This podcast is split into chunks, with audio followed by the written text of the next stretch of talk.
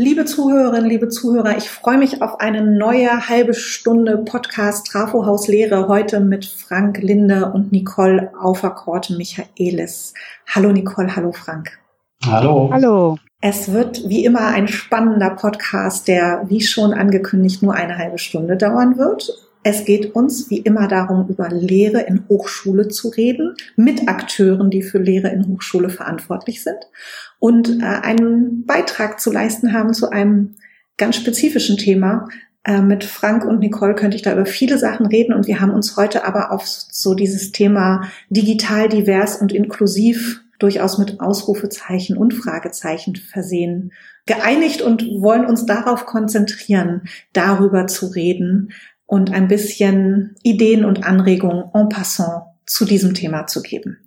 Ich stelle meine Gäste ganz kurz vor, bevor sie sich dann gleich selber vorstellen werden. Nicole Auferkorte Michaelis ist die Geschäftsführerin am Zentrum für Hochschulqualitätsentwicklung der Universität Duisburg-Essen und Frank Linde ist Professor am Institut für Informationswissenschaften der TH Köln. Wir mhm. haben also mal wieder eine Ost, einen Ost-West-Podcast sozusagen. Äh, mein Name ist Claudia Bade. Ich leite die Geschäftsstelle des Hochschuldidaktischen Zentrums Sachsen. Und bevor wir gleich ins Thema einsteigen, würde ich euch bitten, euch ein bisschen vorzustellen, indem ihr uns berichtet, was euch an Hochschullehre besonders wichtig ist. Und ich würde Nicole einfach bitten, anzufangen. Ja, gerne. Ja, ich bin Nicole Auferkorte Michaelis, das hast du ja schon gesagt. Ich habe Erziehungswissenschaften studiert und mich dann viele Jahre mit Hochschulforschung und Weiterbildung beschäftigt. Und ich bin mal eingestiegen mit Fragen, wie sich Lehren und Lernen in der Face-to-Interface-Kommunikation eigentlich verändert. Und nun habe ich das Gefühl, ja, das holt mich äh, irgendwie wieder ab oder ein. Das finde ich spannend. Aber hm, wichtig, wichtig für die Hochschullehrer hast du ja gefragt, ähm, was ist mir wichtig? Zwei Dinge, ähm, die mich schon immer umtreiben. Also ich finde erstens wichtig, dass Lehren für Lernen gemacht wird. Das klingt vielleicht banal, ist es aber gar nicht. Denn das Lernen kann so unterschiedlich sein, wie die Menschen selbst es auch sind. Und das gehört dann auch dazu. Also das Lehren für Lernen für unterschiedliche Menschen gemacht wird. Und ich finde es wichtig, dass die Hochschullehre Entwicklungsmöglichkeiten bietet. Mm, das heißt auch, dass es nicht automatisch ist, dass Fachwissenschaftlerinnen sofort, so oft und immer gute Lehre machen, denn die brauchen Ressourcen dafür, ganz unterschiedlicher Art. Und es ist mir wichtig, dass diese Entwicklungsmöglichkeiten nicht einfach enden, denn mhm. Lehrende, die sich engagieren, engagieren sich eigentlich auch weiterhin. So, das sind die beiden wichtigsten Punkte. Das wär's. Frank, wie sieht's bei dir aus? Ja, Claudia, vielen Dank, dass wir hier mit dir plaudern dürfen. Das ist wirklich sehr nett. Das ist auch jetzt eine spannende erste Erfahrung, so einen Podcast zu machen. Ich ähm, bin Wirtschaftswissenschaftler und seit 2000 an der TH Köln. Vielleicht das so ganz kurz zu dem, mhm. wo ich herkomme. Und die Frage, die du gestellt hast, die ist gar nicht so leicht, wie man auf den ersten Blick denkt. Was ist einem wichtig an Hochschullehre? Das ist ja schon eine ganz schön große Frage. Ja. Und ich habe so ein bisschen gekramt jetzt mal, während Nicole gesprochen hat. Und als erstes kam mir so ein Bild was, äh, was aus dem Beginn meines Studiums stammt. Da weiß ich noch, da saß ich mit, weiß ich, vier, 500 Leuten in der Vorlesung VWL und der Prof vorne sagte, ja, am Ende des Studiums wird nur noch jeder Zweite hier sein. Och, und das hat ups. mich damals natürlich äh, irgendwie, ähm, ja, da habe ich gedacht, naja, das werde ich ja schon sein, der noch hier ist. Also da ist ja dann hm. irgendwie, findet man das dann gar nicht so schlimm. Und mir ist erst im Nachhinein und je mehr ich mich mit Lehre auch beschäftigt habe, klar geworden, was für eine Problematik da drin steckt. Ne, also dieses, bin ich denn hier richtig für alle anderen, die eben nicht so ganz sicher sind, ob das Hochschulsystem und die Hochschule und das Lehren und Lernen dafür sie das Richtige ist. Das ist so eine Aussage, die fand ich problematisch und das habe ich gemerkt, da möchte ich, sowas möchte ich, dass nicht mehr passiert nach Möglichkeit. Also deswegen äh, habe ich da vielleicht so diesen Sprung auch zu dem Thema Diversität und Inklusion damals schon gefühlt äh, erstmal erlebt. Hm. Was ist mir wichtig? Mir ist es wichtig, oder ich bin immer glücklich, habe ich festgestellt, das war so eine zweite Idee, die ich hatte, wenn, wenn ich das Gefühl habe, dass alle was tun. Also dass Studierende arbeiten, dass Studierende sichtbar was tun. Und später habe ich dann gelernt, dass das Time on Task heißt, also dass man arbeitet. Und äh, ich sehe meine Verantwortung da drin, dass das, was sie tun, auch möglichst Lernen ist im Sinne des Learning Outcomes oder dessen, worauf wir da hinarbeiten. Also dass sie irgendwie aktiv sind. Und wenn ich noch einen Satz ergänzen darf, so auf so einer Klar. übergeordneten Ebene wäre mir wichtig oder ist mir sehr, sehr wichtig, dass über Lehre auch gesprochen wird. Mhm. Dass sie eben aus der zweiten Reihe mal herauskommt hinter der Forschung. Und äh, das ist durch Corona jetzt interessanterweise auch mehr geworden, weil viele Leute plötzlich, viele Lehrende plötzlich sagen, Mensch, wie geht das denn? Was mache ich denn? Und sie sind offen geworden, auch für hochschuldidaktische Angebote. Mhm. Und äh, das würde ich mir wünschen. Du hast vorhin gesagt, Nicole, du würdest dich fragen, was bleibt. Ähm, da würde ich mir wünschen, dass das eben auch noch deutlich mehr, nicht nur deutlich mehr wird, sondern auch wirklich nachhaltig ist, ne? dass man im Gespräch über Lehre bleibt. Ja. Mhm. Vielen, vielen Dank. Schon wieder mal so eine Vorstellung, das haben wir im Podcast häufiger, wo es ganz viele Themen gibt, in der es ganz viele Themen gegeben hat, über die man jetzt auch reden könnte.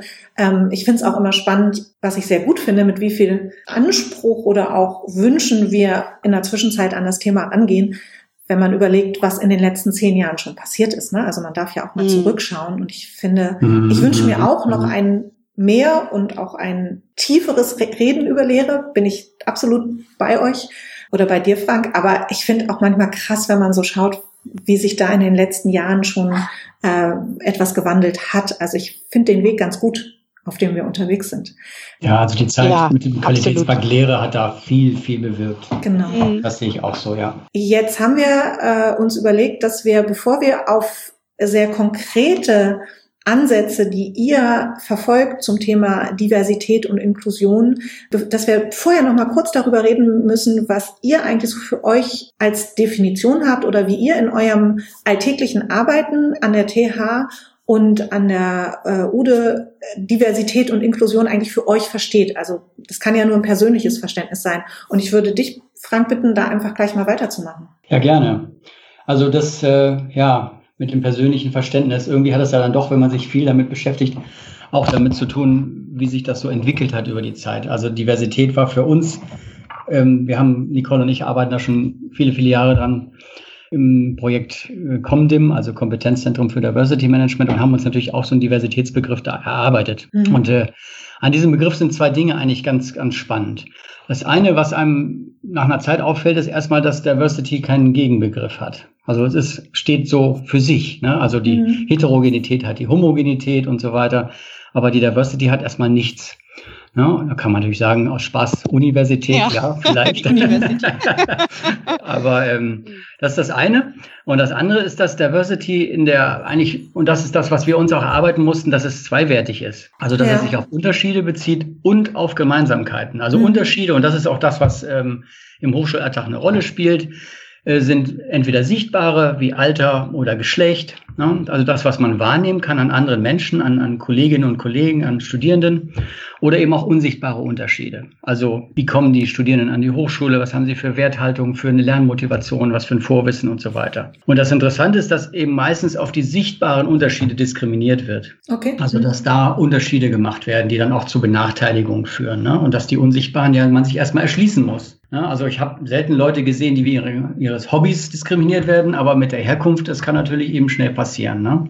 Hm. Und wenn man nämlich auf diese Gemeinsamkeiten guckt, und das ist das, was in dem Diversity-Begriff mit schlummert und was häufig auch noch nicht genug betont wird, dass eben Studierende erstmal auch zum Beispiel viele Gemeinsamkeiten haben. Also sie sind alles Studierende. Sie hm. interessieren sich für ähnliche Themen, meinetwegen für technische Fragen, weil sie sich für auch ein, für einen Studiengang Maschinenbau oder Architektur oder so etwas entschieden haben. Also das steckt da beides drin. Das heißt, es steckt ja auch eine Gefahr drin, entschuldige, wenn ich dich unterbreche, ja, dass klar, man gerne. den Diversitätsbegriff oder ein diversitätsorientiertes Herangehen ans Lehren nutzen könnte, um eher defizitorientiert oder auf ja, auf Aus Unterschiede orientiert zu lehren, was man ja aber eigentlich gar nicht möchte. Es wäre eigentlich viel cooler, man würde die Gemeinsamkeiten eben, wie du gerade gesagt hast, stärker betonen. Ne? Also bin ich völlig bei dir, ganz genau. Und das ist das, was man eigentlich versuchen sollte, dass man eben an den Gemeinsamkeiten als Ressource nimmt und die vielleicht auch versucht, in den Unterricht mit einzubringen, wenn Studierende sozusagen ihre persönlichen Hintergründe entweder für sich nutzen oder auch bekannt geben und, und besprechen lassen mit anderen. Und äh, diese Unterschiede nicht als, weil jemand anders aussieht, wird er auch anders lernen oder wird er Schwierigkeiten oder er oder sie ne, mhm. ne, Schwierigkeiten haben. Das ist ja die Gefahr, die da drin steckt. Und das ist das, was Nicole und ich dann relevante Diversität nennen, das zu sagen, man nimmt das alles so wahr und das ist eben auch so die Kunst, das erstmal nur wahrzunehmen, ohne es zu bewerten und zu beurteilen. Und dann im zweiten Schritt zu gucken, gibt es denn irgendwelche Schwierigkeiten beim Lernen? Gibt es denn Herausforderungen beim Lernen? Oder wie kann das Lernen anders gestaltet werden? Und dann zu gucken, welche dieser Unterschiede sind dafür möglicherweise relevant, so dass sie vielleicht behindern sozusagen. Ne? Also, dass man nicht automatisch einen Kurzschluss macht, weil jemand eben vielleicht nicht perfekt Deutsch kann, wird es Schwierigkeiten beim Lernen geben, sondern man stellt das eine erstmal nur fest und versucht aber herauszubekommen, ob es beim Lernen Hinderungen gibt oder Behinderungen gibt. Mhm. Nicole, hast du Ergänzungen? Willst du irgendwas untermauern noch? Ja, ich möchte doch nochmal unterstreichen, was Frank schon gesagt hat, nämlich die relevanten Unterschiede. Die relevanten Unterschiede, die sich auf Lern-Interaktionen auswirken und auf die Nichtsichtbarkeit oder auch auf das, was erstmal nicht offensichtlich ist. Und diese Unterschiede, die ähm, lösen häufig auch emotionale Reaktionen aus bei Lehrenden. Und das macht es eigentlich doppelt schwierig, ähm, weil wir über Gefühle beim Lehren und Lernen eigentlich im deutschen Hochschulraum gar nicht sprechen. Ja, wir mhm. sind sehr sachlich orientiert und sind immer fachwissenschaftlich inhaltlich. Das ist aber relevant. Also die Gefühle, die etwas auslösen beim Lehren und Lernen, sind relevant. Und ähm, ich möchte ein Beispiel machen. Mach Nachfragen. Also zum Beispiel Nachfragen ist so eine ähm, Relevanz. Wenn Studis was nicht verstehen, ähm, dann ist das ein typisch akademisches Verhalten nachzufragen. Also zu sagen, was ich verstanden habe und zu fragen, wie was anderes gemeint war oder ob nochmal mhm. was wiederholt werden kann ähm, oder auch, wie es im Zusammenhang mit etwas anderem steht. Und ich würde mal sagen, die meisten lernen und ähm, bestimmt auch du ähm, finden das erstmal gut, weil das löst so ein Gefühl aus, wie da denkt jemand mit, da hat mhm. mir jemand zugehört, das ist total positiv besetzt, das Nachfragen. So, und jetzt kommt zum Beispiel so ein relevanter Unterschied, denn nicht akademische Umfelder, die finden Nachfragen ziemlich blöd. Wer viel nachfragt, ist nämlich ziemlich dumm. Und ähm, dumme Fragen stellen, das sind die, die nicht checken. Mhm. So, und wenn ich das jetzt weiß, zum Beispiel, das wissen wir aus der Bildungsforschung, dass Studierende ohne akademischen Background viel weniger fragen, viel stiller sind. Ähm, das weiß ich aber vielleicht gar nicht als Lehrperson. Und dann ist es jemand, der sich nicht meldet und ich frage vielleicht selbst mal nach und kriege mit, da hat jemand was vielleicht gar nicht verstanden und finde das sofort negativ besetzt. Mhm. Und ich finde zum Beispiel solche relevanten, nicht sichtbaren Unterschiede, die sind wichtig. Ja. Also das gleich was auf, was Frank am Anfang gesagt hat. Ähm, deswegen komme ich auch drauf. Das ist dieses Miteinander reden. Mhm. Also auch über solche Dinge zu reden. Mit was löst das bei mir aus als Lehrperson? Und ich glaube, dass das im Digitalen jetzt ähm, in diesem Semester alles noch viel relevanter ist. Und deswegen ist es auch wichtig, miteinander im Gespräch zu bleiben über die nicht fachwissenschaftlichen Inhalte, nämlich über das, was bei mir ankommt auf der emotionalen Ebene. Ja. Und das ist, glaube ich, ziemlich schwierig. Darin sind wir nicht gut geübt. Ja, ich fand es gerade ganz wunderbar, was ihr beide gesagt habt, aber ein Satz ist bei mir ganz stark hängen geblieben, nämlich der Satz, dass es eine Kunst ist, die relevante Diversität wahrzunehmen. Und der leider vor, kurzem verstorbene Ken Robinson hat das auch mal beschrieben für überhaupt Erziehung und Bildung, dass uh, Education is an Art. Also ähm, diese Idee, dass das, dass da auch, ja, das ist eine Kunst. Der, der Lernprozess hat auch etwas da, da, damit zu tun, diese Kunst auch für sich greifbar zu machen. Und da ist äh, ja auch ganz viel Diversität drin. Und vielleicht haben wir jetzt gleich mal zwei konkrete Beispiele, womit wir diese Kunst äh, der relevanten Diversität äh, wahrzunehmen deutlich machen können. An der Universität Duisburg-Essen habt ihr viel mit Feed-in-Befragungen gearbeitet. Mhm. Was können sich Lehrende und Lernende darunter vorstellen und warum ist es überhaupt ein geeignetes Tool, um Inklusion und Diversität in der digitalen Lehre diesen Themen gerecht zu werden? Ja, also als das losging mit den Feed-In-Befragungen, war eigentlich die Frage so, naja, also wir denken ja immer, digitale Lehre, das ist diversitätsgerecht, weil man kann das entkoppeln von Raum und Zeit mhm. und das unterstützt ganz viel. So, und als dann, ähm, weiß ich gar nicht, es war bei uns was Mitte März, als langsam klar wurde, dass ähm, es so eine digitale Notwendigkeit für Lehren und Lernen geben wird im Sommersemester. Und auf einmal, da wurde auch ich unsicher und wir dachten irgendwie, naja, äh, gibt es auf einmal eine neue Diversität durch digitale Teilhabe. Mhm. Und das ist ja, erweitert ja dann praktisch nochmal diesen Bereich. Und was bedeutet das? Bedeutet das vielleicht sogar eine Frage der Verstärkung naja, von Benachteiligung. Also sind die, die sonst schon schlecht teilnehmen können, jetzt vielleicht noch äh, benachteiligt durch schlechtere technische Voraussetzungen zum Beispiel. Da gab es ja viele Studierendenbefragungen zu. Wir haben auch eine gemacht, aber wir haben auch vor allen Dingen irgendwie gedacht, was können wir jetzt tun? Und wir haben erfahren von einem Kollegen aus den Geisteswissenschaften, der hatte angefangen in Moodle eben nicht nur die Lernplattform als PDF-Schleuder zu benutzen, sondern hier Fragen einzustellen für Studierende und hatte versucht, die Studierenden schon vor Beginn zu erreichen und ähm, ein bisschen mhm. was über sie zu erfahren, also Kontakt zu machen. Und dieses Kontakt machen, das ist ja auch gerade schon unser Thema gewesen und das umtreibt uns auch hier. Und dann haben wir gedacht, okay, es braucht also eigentlich ein Instrument, was so eine Art Lehrevaluation ist, aber eben vor Semesterbeginn mhm. ansetzt. Und ähm, da mein Kollege Henning Haschke und ich, wir sind total Feedback begeistert und äh, können ja nicht genug davon kriegen und haben gedacht, wir können noch ein Instrument gebrauchen. Und wir wollten es vor allen Dingen für die Lehrenden zur Verfügung stellen, damit die nicht noch mehr Arbeit haben. Also wir haben gesagt, wir bauen ein Instrument, was digital funktioniert und was wir auswerten können und mit den Auswertungen können die Lehrenden dann arbeiten. Mhm. Und da waren uns eigentlich, glaube ich, wie soll man sagen, erstmal zwei Sachen wichtig. Mich einmal auch die Frage, mit welchen medientechnischen Voraussetzungen starten die unterschiedlichen Studierenden eigentlich in dieses Semester? Darüber wussten wir äh, nichts und wir fanden auch, dass es wichtig ist, dass die Lehrenden selbst das jeweils veranstaltungsbezogen wissen sollten, um besser einschätzen zu können, ja. welche schwarzen Kacheln eigentlich vor ihnen sitzen. Also warum mhm. die schwarz sind. Sind das Leute, die nicht gesehen werden wollen oder sind das Leute, die gar nicht gesehen werden können, weil sie einfach gar nicht genug Internetverbindung ja. haben? Und, und, solche Dinge einfach. Anstatt die schwarze Kachel von Anfang an als etwas Negatives zu nehmen. Ja. Ne? Genau. Sicherlich gibt's die auch, das will ich gar nicht in mhm. Frage stellen, ist nicht alles toll, aber es kann auch sein, und das haben wir sehr schnell festgestellt, es gab Veranstaltungen, da waren über 20 Prozent Studierende, die nur mit mobilen Endgeräten gearbeitet haben. Mhm. Und jetzt klingt das erstmal nicht schlimm, aber ich meine, probier, äh, wenn wir das mal selber ausprobieren, ich hatte neulich das äh, große Vergnügen, dass es nicht anders ging, mit so einem ähm, Handy in einer Videokonferenz zu sein und noch ja. gleichzeitig irgendwo anders ein Tool zu bedienen, das geht so gut wie gar nicht. Mhm und auch die Konzentration wird schwieriger. Und wenn dann noch das Internet wegbricht, so, dann ist eigentlich so Streaming, sagen wir mal, eine Vorlesung im ähm, Semesterstream ist schon viel. Ne? So, ja. das war das. Also wir haben gesagt, wir fragen nach technischen Voraussetzungen. Wir fragen aber auch nach, wie fit seid ihr eigentlich im Umgang damit? Das heißt mhm. ja nicht, also wir wissen ja nicht, alle Lehrenden sind fit, wir sind auch nicht alle fit. So, und vielleicht, wieso sollten die Studierenden alle fit sein, mit diesen unterschiedlichen Sachen auch arbeiten zu können? So, ähm, und dann haben wir gedacht, das ist das Zweite. Und das Dritte, was uns eigentlich am meisten interessiert hat und gedacht haben, da kann man jetzt auch noch ein bisschen was zu fragen, wie kann man eigentlich so die Bedarfe und Bedürfnisse für die Zusammenarbeit noch eruieren? Mhm. Also wie soll, sollen Studierende mit Lehrenden kommunizieren und wie können Studierende untereinander arbeiten und welche Vorstellungen haben die davon? Ja, okay. Und äh, das ist der dritte Teil. So, und dann haben wir daraus einen Fragebogen gemacht, der ist Evasus-basiert. Ähm, da kann man dann den kann man dann ähm, veranstaltungsbezogen beantworten. Der wird automatisch ausgewertet und die Lehrenden erhalten die Informationen ähm, direkt zu ihrer eigenen Veranstaltung dazu. Okay, spannend. Und wir würden den gerne verschenken. Wir würden den gerne verschenken. Entschuldige, dass ich das noch, ja. ich möchte noch sagen, wir möchten den gerne verschenken. Ja. Also alle, die das haben möchten, können das von uns auch kriegen.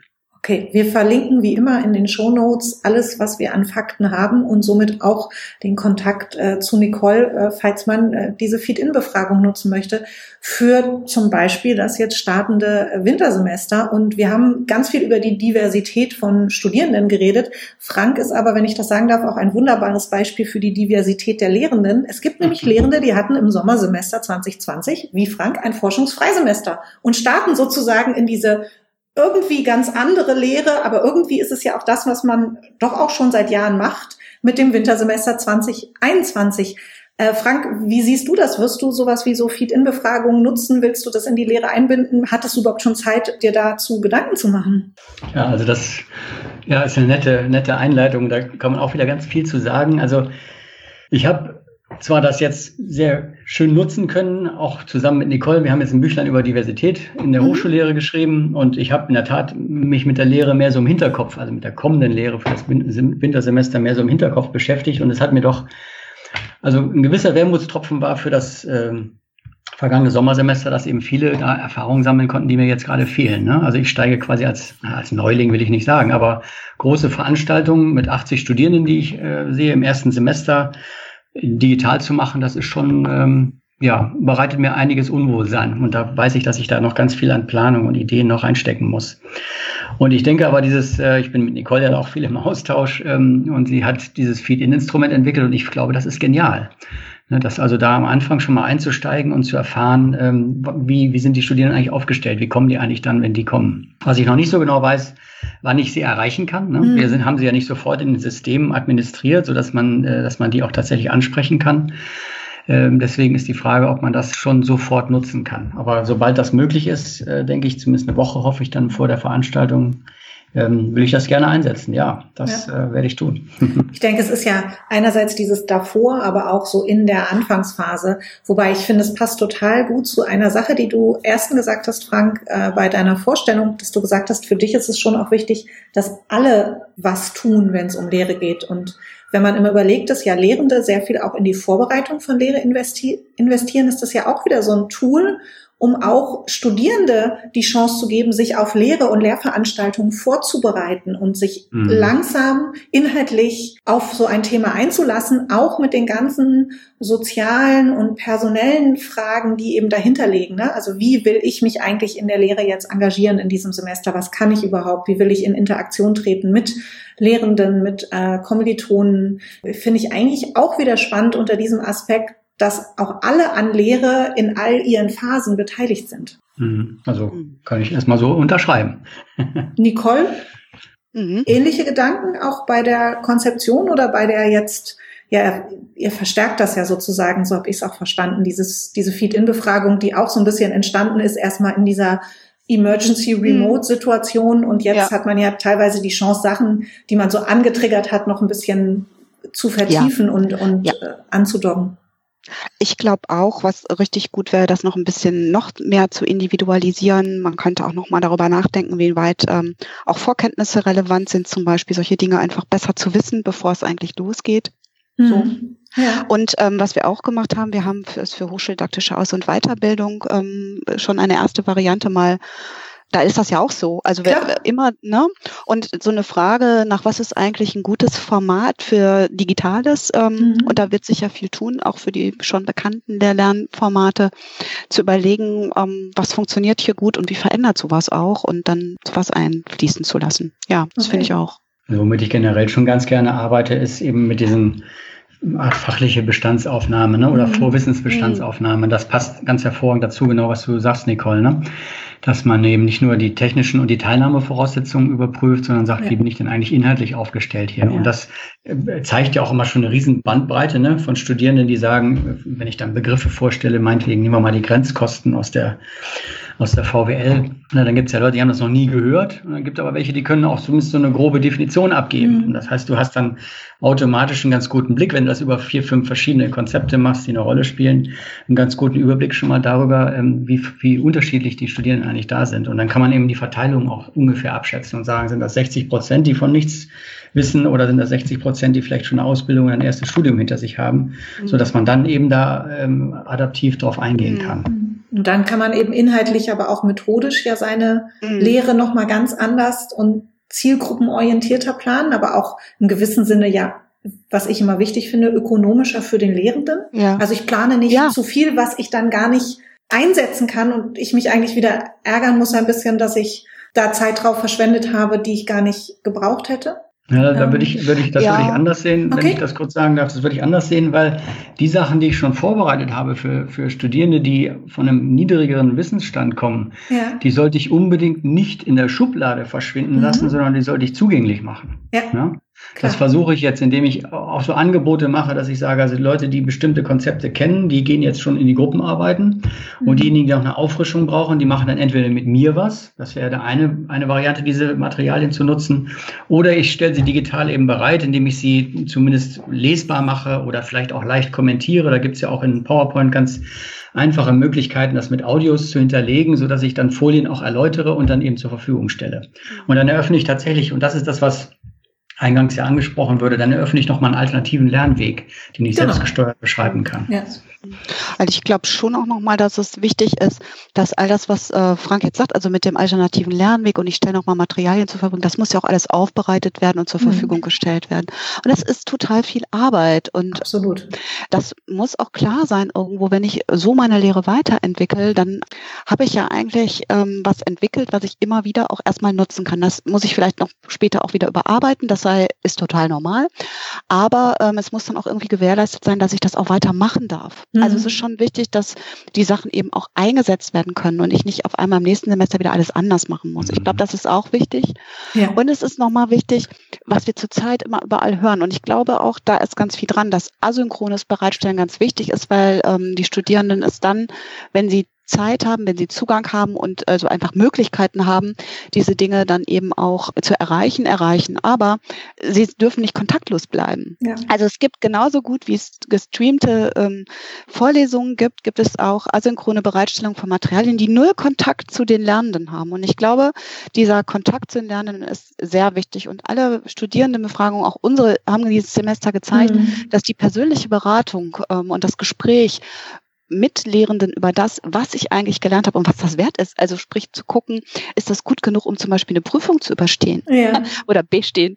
Das ist das eine wichtige Beides. Frage ist. Also ohne Kontakt geht's nicht. Ja. Also und ähm, das ist das ist schwierig im Digitalen oder das will bedacht werden, Wir aktiv haben, gestaltet werden. Hm. Du hast jetzt allerdings schon ganz wunderbar übergeleitet zu einer Frage, auf die wir unbedingt noch eingehen wollten oder sollten, und wir gehen nämlich schon, kommen langsam schon in die Nähe der halben Stunde. Oh. Ähm, oh, oh. Wir, ja, wir wollten unbedingt noch reden über das inklusive Prüfen oder Inclusive, äh, Inclusive. Assessment.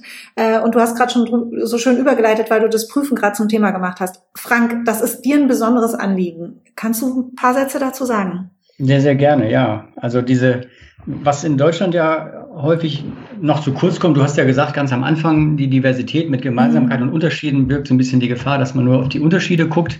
Das ist tatsächlich häufig eine Verkürzung. Und worauf man in Deutschland meistens noch gar nicht guckt, ist sozusagen die, ja, ich will nicht sagen die Auflösung, aber das, was man macht, wenn Diversität da ist, dass man nämlich Inklusion also als alle mitnehmen, allen mhm. Chancen geben, alle teilhaben lassen, dass man das auch mitdenkt. Im Englischen ist das so schön gelöst. Das war so ein Begriffspärchen, mit dem wir beide am Anfang irgendwie so gar nicht so richtig was anfangen konnten. Das nennt sich Diversity Inclusivity. Ne? Aber das heißt eben, wenn Diversität da ist, dann mit Inklusion darauf zu antworten. Und das mhm. ist eigentlich das, was man überall nutzen kann, beim Lernen, aber speziell auch beim Prüfen. Ja. Und Prüfen ist immer noch so eine heilige Kuh, finde ich, liegt alles in der Hand des Prüfenden häufig ist es so, dass man sagt, Vogel frisst oder stirbt. Ne? Ich habe hier meine Hausarbeit, ich habe hier meine Klausur mhm. und du musst damit zurechtkommen und musst dann darüber zeigen, dass du dass du das als, als Lernender, als Lernende, dass du das gut kannst. Ja. Jetzt gibt es Untersuchungen, die zeigen, dass eben allein diese Prüfungsformate, äh, also Hausarbeit, mündliche Prüfung, Klausur, dass die die sogenannten traditionellen Studierenden, ne, also wenn man jetzt mal an weiße, früher männliche, heute eben auch weibliche Studierende denkt, die Vollzeit studieren, mhm. im Gegensatz zu vielleicht äh, Menschen, die über einen dritten Bildungsweg kommen oder die über andere Wege an die Hochschule kommen, ja. die vielleicht sehr spät erst studieren, dass die mit solchen Prüfungsformen nicht gut zurechtkommen. Okay. Und das, äh, wir, Nicole und ich durften vor, vor längerer Zeit mal eine Reise machen nach England zu der University of Plymouth.